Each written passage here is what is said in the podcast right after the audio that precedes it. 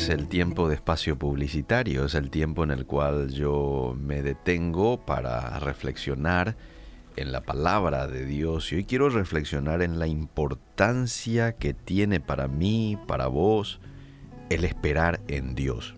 Yo sé, no estaría fácil, probablemente, porque eso involucra que yo me niegue a mí mismo, en ocasiones en donde mis deseos o mi raciocinio me indica hacer o decir algo, sin embargo esperar en Dios significa que voy a decir no a esos deseos por esperar que Dios actúe, que Dios dé una respuesta en ocasiones, si es que aún no me lo ha dado.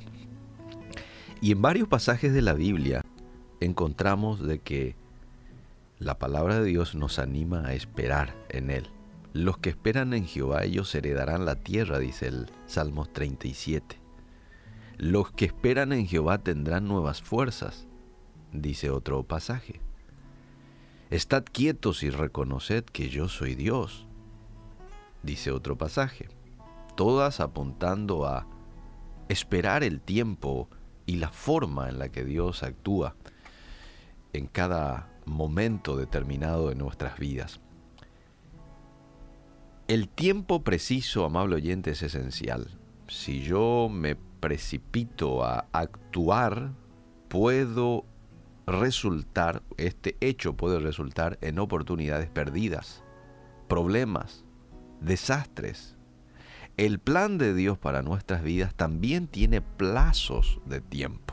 Él dirige los acontecimientos para hacer su voluntad, para glorificar su nombre y, ¿por qué no?, para bendecirnos. Esa es la razón por la que esperar en su tiempo es tan crucial.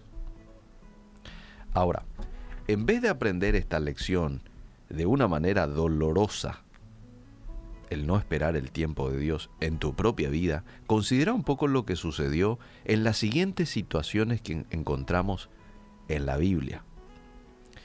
Abraham tenía 75 años cuando Dios le llamó y le dice que su descendencia iba a ser numerosa. Incluso le dice cómo iba a ser la descendencia, como la arena del mar, como las estrellas del cielo. Recibe esa promesa de parte de Dios, esto se va a dar contigo. Pero ¿qué pasó? Pasaron 10 años y no pasó absolutamente nada. Probablemente eso le inquietó a Abraham le inquietó a Sara, por eso es que le propone al esposo ayudar a Dios uniéndose a su esclava, como si fuese que Dios necesitase de ayuda.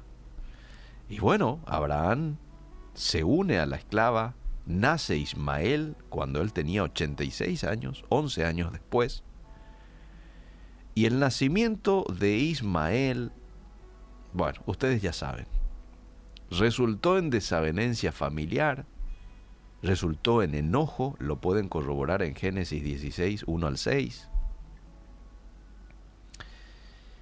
Y bueno, hasta el día de hoy hay consecuencias eh, de ese nacimiento, ¿no?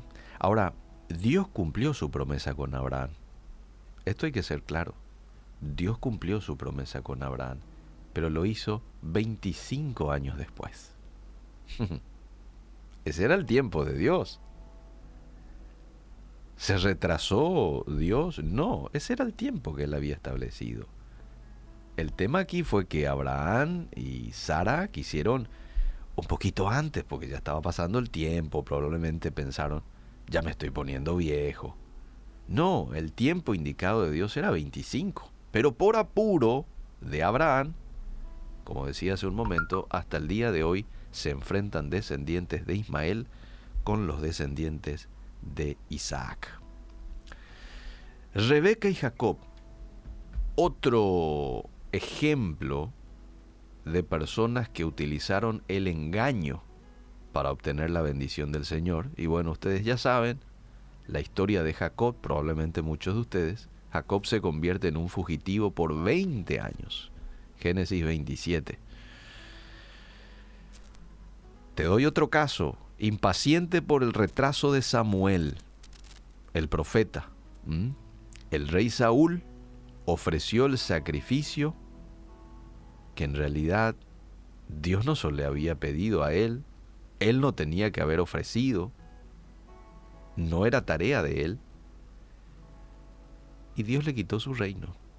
Primera de Samuel, capítulo 13, verso 8 en adelante. Mis queridos amigos, negarse a esperar el plan de Dios produce amargura y cierra las puertas. Pero por el contrario, confiar en la sabiduría de Dios, creer en sus promesas, entender de que Él tiene todo bajo su control y esperar su tiempo y entregarle nuestros planes, también tienen consecuencias. ¿Sabes qué consecuencias? Bendición. Entonces, en esta mañana quiero alentarme con esto y alentarte a vos con esto. No existen atajos para cumplir la voluntad de Dios. Su camino puede no ser fácil, pero debemos morir a nuestro ego, renunciar a nuestros deseos y planes para poder seguir los de Él y entender que somos sus siervos. Idear un plan y apresurarte puede parecer la mejor forma de actuar. Probablemente eso fue lo que le pareció a Abraham. Estoy haciendo bien en unirme aquí a la esclava y ayudar un poquito a Dios este, y apresurar los, los pasos. Pero pregunto, ¿quién está mejor calificado para señalar el camino? ¿Usted con su sabiduría limitada, o Dios, el creador del cielo y de la tierra. Lo segundo, ¿verdad? Dios. El camino nuestro está lleno de preocupación, incertidumbre, pero el camino y el plan de Dios conduce al descanso y conduce a la bendición. Entonces le consulto, ¿qué camino escogerá usted? ¿El camino limitado de nosotros, seres humanos, lleno de preocupación, incertidumbre, o el camino que ofrece descanso y el camino que ofrece bendición. Lo segundo. Así que en esta mañana no hay mejor decisión que decirle a Dios, Señor, espero en ti. ¿Mm? Espero en tu indicación. ¿Cuántos errores hemos cometido probablemente en el pasado por no haber hecho esto? Tomemos la decisión hoy de que desde ahora en adelante, 18 de marzo, voy a ser un hombre o una mujer que espere en tu indicación, espere tu tiempo. Cuesta, Señor. A veces cuesta demasiado.